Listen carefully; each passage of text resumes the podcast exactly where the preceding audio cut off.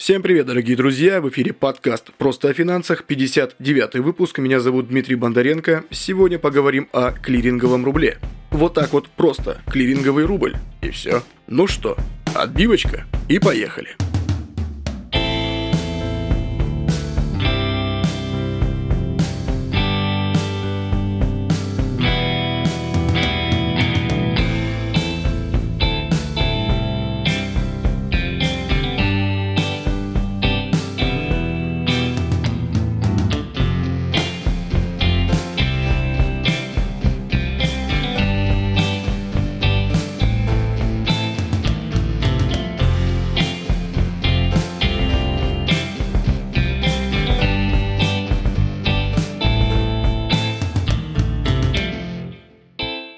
Ну и по стандартному. Подкаст «Просто о финансах» — это независимый подкаст о финансах, обо всем, что их и нас с вами окружает, пропагандирующий финансовую грамотность населения и жизнь без кредитов. Только копим, сохраняем, сберегаем и приумножаем. Уютный домашний подкаст прямиком из сердца Хибин.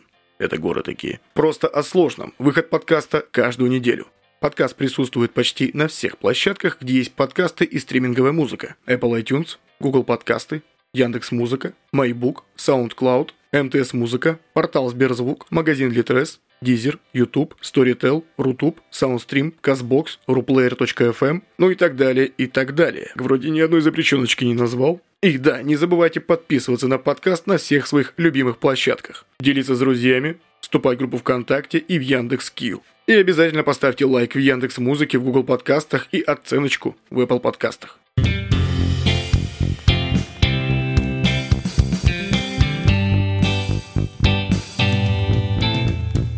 Ну что, дамы и господа, в 59-м выпуске, а на секундочку это предпоследний выпуск третьего сезона, на секундочку, поговорим о клиринговом рубле. Что это такое, откуда взялось и сколько этому понятию лет. Но для начала давайте разберемся, что такое клиринговая валюта. Ну потому что одно с другим как бы взаимосвязано, понятно же, да? Клиринговой называют валюту, которую используют в качестве базовой при проведении расчетов между несколькими странами. И не только. Об этом чуть попозже. Такие расчеты называют валютным клирингом и проводятся они в тех случаях, когда, например, у одной из стран-участниц не хватает запасов этой самой свободно конвертируемой валюты, но, естественно, которой можно было бы расплатиться без введения клиринговой валюты. Слово «клиринг» переводится с английского как? Правильно, очистка. В данном случае подразумевается очистка от взаимных обязательств друг перед другом, что может повлиять на появление клиринговой валюты. Ну, например, ограничение на операции с валютами в одной или нескольких странах участниц взаиморасчетов, несбалансированность платежного баланса. Но вот когда валюты маловато, и налево-направо раздавать не вариант. Экономический и валютный кризис, валютные ограничения, высокая инфляция, недостаток средств золотовалютных резервов. Что такое ЗВР, мы с вами обсуждали в 53-м выпуске подкаста «Просто о финансах» с наименованием «ЗВР России. Кто виноват и что делать?». Это, по-моему, был первый выпуск э, уже на Мэйве. Да? Да. Третьего переехали, а четвертого вышел. Ну, в общем, там все. 53 выпуск, если что. Ну и как вариант введения клиринговой валюты, это отмена золотого стандарта. В общем, если мы заглянем в историю, то увидим, что начиная с 30-х годов прошлого века большая часть всех международных расчетов проводилась в форме валютного клиринга. И причиной этому послужила, та-дам, отмена золотого стандарта. Собственно говоря, первая операция валютного клиринга была проведена в 1931 году. Ну а дальше больше, как у банка ВТБ. В 1935 году было уже 74 таких операций, в 1947-48 году было примерно 200, ну а к 1950 году количество вот этих валютно-клиринговых операций выросло до 400. Обратимся еще раз к Википедии. Что имеем? Страны-участницы клирингового соглашения. Например, двухсторонние соглашения СССР и социалистических стран, период действия с 1950 по 1963 год. Валюта клиринга – советский рубль. Между СССР и Финляндией это было с 45 года по 90 год прошлого века валюта клиринга – рубль. Двухсторонние соглашения это между Болгарией и Индией, а также Польшей и Индией, и СССР и Индией – это индийская рупия. Это было в 70-е. Ну, также СССР-Пакистан, СССР-Китай. Надо обратить внимание, что между СССР и Китаем был швейцарский франк. И между СССР и Югославией. В 70-х годах это был доллар США. Как вообще все это действие происходит? Выбор клиринговой валюты осуществляется по обоюдному согласию стран-участниц вот этих всех взаиморасчетов. Это может быть как национальная валюта одной из этих стран, так и валюта какой-либо другой страны. По большому счету это не важно, ведь в любом случае клиринговая валюта в данном случае может фигурировать лишь на бумаге, ну то есть документах. Никто между собой физические вот эти все наличности и вот это все не переводит, только на бумаге ну, так сказать, электронно, дистанционно, да, как мы любим сейчас. Одно из требований вот к этой клиринговой валюты, да, должна быть такая вот относительная стабильность. Чтобы не вышло так, что она сильно потеряла, или наоборот набрала, выросла стоимости, пока вот вся эта движуха с обменом идет. Как я и сказал ранее, для осуществления самого процесса клиринга, да, валюта может не присутствовать вообще физически. То есть ни в наличной, ни в безналичной форме расчетов. Суть взаиморасчетов может сводиться к тому, что страны-участницы рассчитываются своими национальными валютами но по курсу, пересчитанному на валюту клиринговую. Можно вообще упороться и сделать курс клиринговой валюты твердым. Ну, то есть, чтобы не было волатильности почти. Обычно для такого рода расчетов заводится клиринговый счет в одном из банков страны контрагента – «Газпром», на который осуществляются переводы и таким образом взаимопогашение обязательств, да, оно как бы все осуществляется и все хорошо. Хотя условиями договора взаиморасчетов могут быть предусмотрены и другие варианты. Например, довольно часто страны-экспортеры, выступающие в роли поставщиков товаров или услуг, предпочитают получать средства именно в той валюте, которая была выбрана в качестве клиринговой. В этом случае страны-покупатели вносят на клиринговый счет банка страны-контрагента валюту своей страны в том количестве, которое пересчитывается по курсу клиринговой.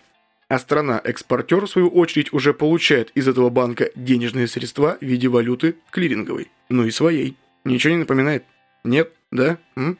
Может быть, рано пока? Ну ладно. Давайте пример. Одна из стран закупает у России Суперджет 100 самолет. Давайте 10. Так вот, и эти страны, Россия и вторая страна, решили ввести взаиморасчеты, выбрав в качестве клиринговой валюты ням-ням-ням, клиринговый рубль. Договор поставки предполагает, как я уже и сказал, 10 лайнеров. Стоимость такого одного самолета составляет определенную да, стоимость в рублях. Ну, то есть наш рубль обычный, который фиатный. Так вот, на момент взаиморасчетов курсы стран-участниц по отношению к этому клиринговому рублю составляют. Наш российский рубль равен столько-то, да, клиринговых рублей, например, или наоборот, коэффициент понижающий. Ну а вторая валюта, естественно, также имеет какой-то курс к этому клиринговому рублю, который заранее оговорен. Ну и все. Страна-покупатель переводит на специально созданный для этого клиринговый счет, допустим, «Газпром», ну или «Сбербанк», ну неважно.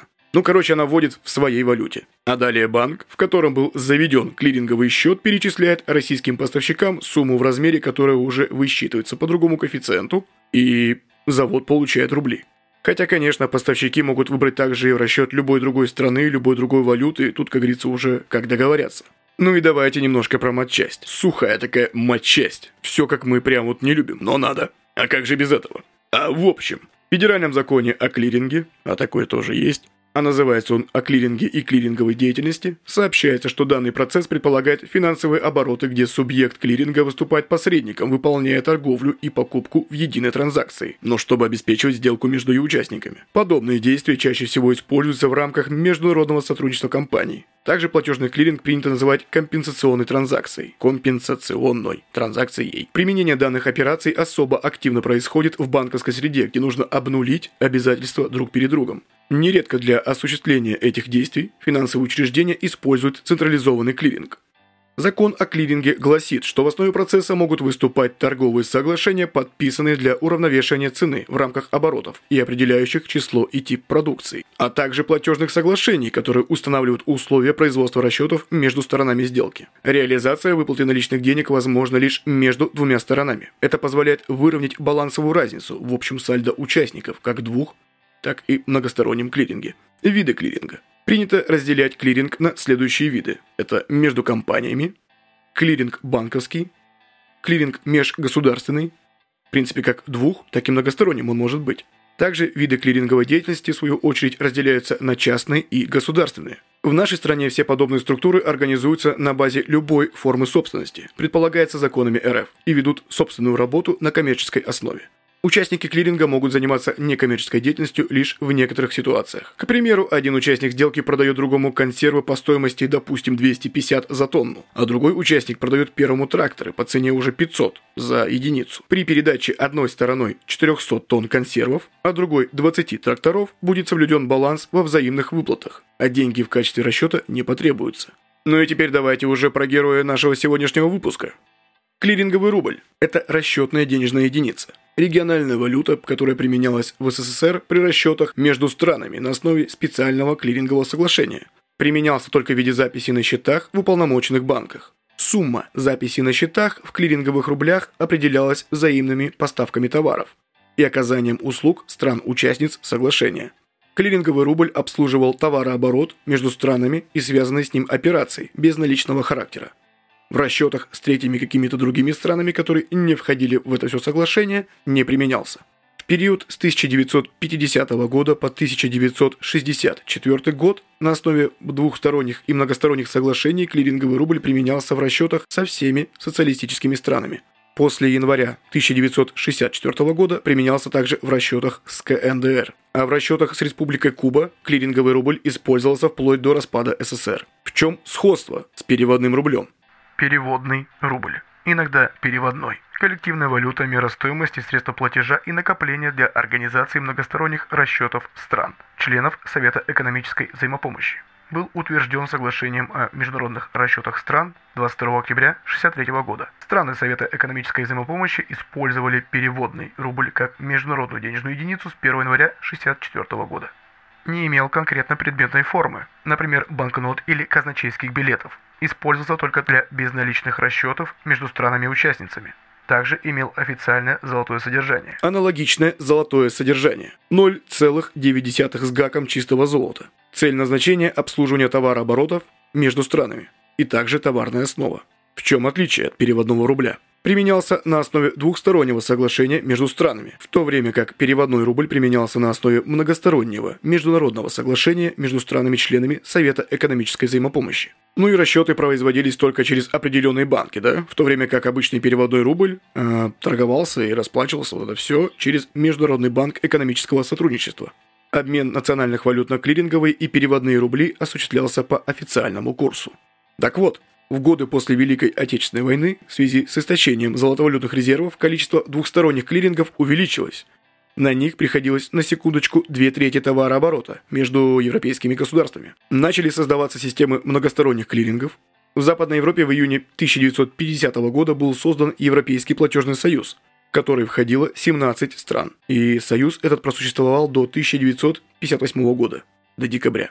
В его рамках ежемесячно происходил многосторонний зачет всех платежей стран-участниц с ограниченным кредитованием должников за счет стран с активным сальдо. Сведения о сальдо каждой страны передавались банку международных расчетов в Базеле, а затем каждая страна вступала с ним в кредитные отношения. При этом использовалась специальная расчетная единица, так называемая Европейская расчетная единица. В годы после Великой Отечественной войны Международные расчеты СССР с капиталистическими странами строились, как правило, на основе платежных соглашений клирингового типа, за исключением Канады, Швейцарии, США и других стран некоторых долларовой зоны. С ними платежи были свободно конвертируемых валютах, ну, обычно в долларах. Также клиринговое соглашение у СССР было и с Финляндией. В качестве валюты клиринга был принят клиринговый рубль. Ну, надо понимать, что валютные клиринги осуществляют двойное влияние на внешнюю торговлю, которое заключается в том, что, с одной стороны, они смягчают отрицательные следствия валютных ограничений, дают возможность экспортерам использовать валютную выручку, но с другой стороны приходится регулировать внешний торговый оборот с каждой страной отдельно – а валютную выручку можно использовать только в той стране, с которой заключено клиринговое соглашение. Для некоторых экспортеров валютный клиринг не выгоден, ведь вместо выручки в конвертируемой валюте они получают национальную валюту. Поэтому экспортеры находят лазейки и используют некоторые из этих приемов. Например, занижение контрактной цены в счет фактуре, так называемый двойной контракт, с тем, чтобы часть валютной выручки поступила в свободное распоряжение экспортера и при этом обошла органы валютного контроля. Также, например, отгрузка товаров в страны, с которыми не заключены клиринговые соглашения. Ну или кредитование иностранного покупателя на срок, который рассчитан на приостановление действия клирингового соглашения. Ну вот как-то так. И первая мысль, которая у вас, наверное, возникла сейчас. А зачем вам эта информация? Это пища для размышлений, дамы и господа. Пища для размышлений. Как вы поняли, клиринговый рубль, он не был привязан к доллару. Он был привязан к золоту. Прикреплен. Это была вполне межгосударственная валюта, ну, между определенными странами, конечно же. Ну и когда вы сейчас читаете новости про газ и нефть и все прочее, просто имейте в виду, что есть такое понятие – клиринговый рубль. Также стоит помнить, что, по примеру СССР и других социалистических стран, клиринговые соглашения заключали между собой многие страны так называемого третьего мира. Ну, их так называют. И следует иметь в виду, что клиринговые расчеты в послевоенные десятилетия были важным способом сбережения, да, вот этих всех стран кто-то использует, резервных валют, в том числе доллар США. То есть хранить хранили, но хода ему особо не давали. Мертвячок такой. Наряду с такими способами, как бартерная торговля и компенсационные сделки, пример такой сделки может служить соглашение трубы «ГАЗ», которое Советский Союз заключил с рядом западноевропейских стран в конце 70-х. Такие формы сделок затрудняли проведение США экономических санкций против СССР и его партнеров, ведь сотрудничество обходилось без долларовых расчетов которые всегда проходят через банковскую систему США, ну, долларовые расчеты, и которые Вашингтону трудно заблокировать. Угу. Трудно заблокировать. То-то. Кроме того, подобного рода клиринговые расчеты и иные валютосберегающие схемы резко понижали спрос со стороны участников сделок на доллары США. И это сильно било по карманам, как понимаете, да? Угадайте кому. Ведь США печатали эти самые доллары и получали с каждой бумажки большой эмиссионный доход. Ну и также в 70-е годы США в одностороннем порядке отказались от своих обязательств по обмену долларов на золото фактически демонтировали послевоенную Бреттон-Вудскую систему. Что такое Бреттон-Вудская система? И опять немного матчасти. Бреттон-Вудская валютная система – это международная система взаимных расчетов и валютных отношений, которая существовала в период с 1944 года по 1976 год. Названа в честь места проведения конференции ООН в Бреттон-Вуде, в США. Именно Бреттон-Вудская система превратила доллар в международное средство расчетов и хранения резервов в 1944 году. Что это было? Правильно, предпоследний год Великой Отечественной войны. Ну вот тогда доллар и стал международным средством расчетов и хранения резервов. Ну так вот, и когда США в одностороннем порядке отказались от своих обязательств по обмену долларов на золото, они тем самым сняли ручник с печатного станка Федеральной резервной системы. Федеральная резервная система, так называемая ФРС, это специальное созданное 23 декабря 1913 года независимое федеральное агентство для выполнения функций Центрального банка. Ну, короче, это ЦБ, у нас есть ЦБРФ, у них ЦБ США. Вот это ФРС, это их Центробанк. Его еще называют типа самым влиятельным Центробанком мира. Ну, после 1944 года, понятно. Так, короче, ручник снят, печатать доллары не хочу, но это же мало. Надо создать спрос на эту зеленую бумагу.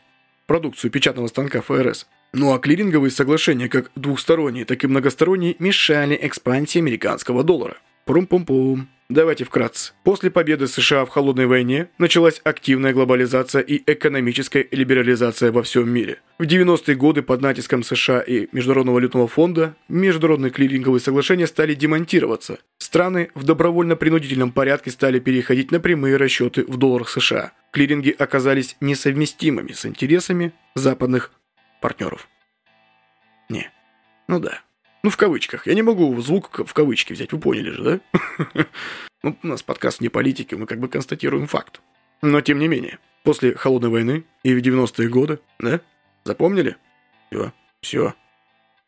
На сегодняшний день Россия пытается восстанавливать свои экономические позиции в мире, и одно из важных направлений – это создание интеграционных союзов со странами ближнего зарубежья. Между прочим, примерно два десятилетия тому назад, это в 90-е годы, а точнее 94 год, Россия и ряд других стран ближнего зарубежья заключили соглашение о создании платежного союза СНГ. То есть фактически речь шла о создании многостороннего клиринга. Но, к сожалению, соглашение оказалось мертворожденным, о нем сегодня помнят лишь некоторые специалисты. Наверное, тогда не было достаточных политических и экономических условий для создания платежного союза. В наши дни также просматриваются центростремительные тенденции, это таможенный союз, Евразийский экономический союз. Наверное, все-таки да. России пора возвращаться хорошо зарекомендовавшей себе практике валютных клирингов. Для начала хотя бы двухсторонних, что без доллара и евро но чтобы к ним не привязано было, а привязано к валютам стран других. А в более отдаленной перспективе можно было бы перейти к системе многосторонних расчетов с использованием наднациональной региональной валюты типа переводного рубля.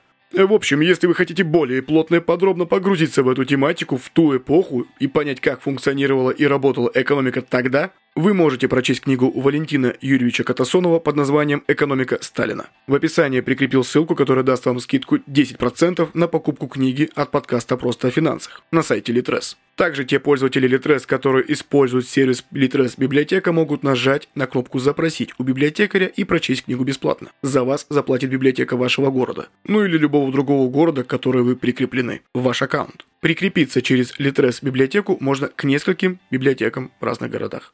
Читайте легально. Не пиратьте. Любой труд должен оплачиваться. А тем более труд творческих людей.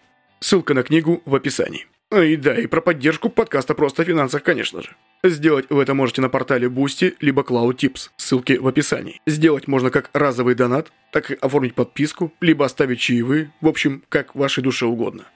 Это не обязательно, но поддержка подкаста сделает его еще лучше. Спасибо. Ну что, дамы и господа, на сегодня все. Спасибо, что прослушали 59 выпуск. Сегодня было так немножко сухенько, да? Но, я думаю, интересно.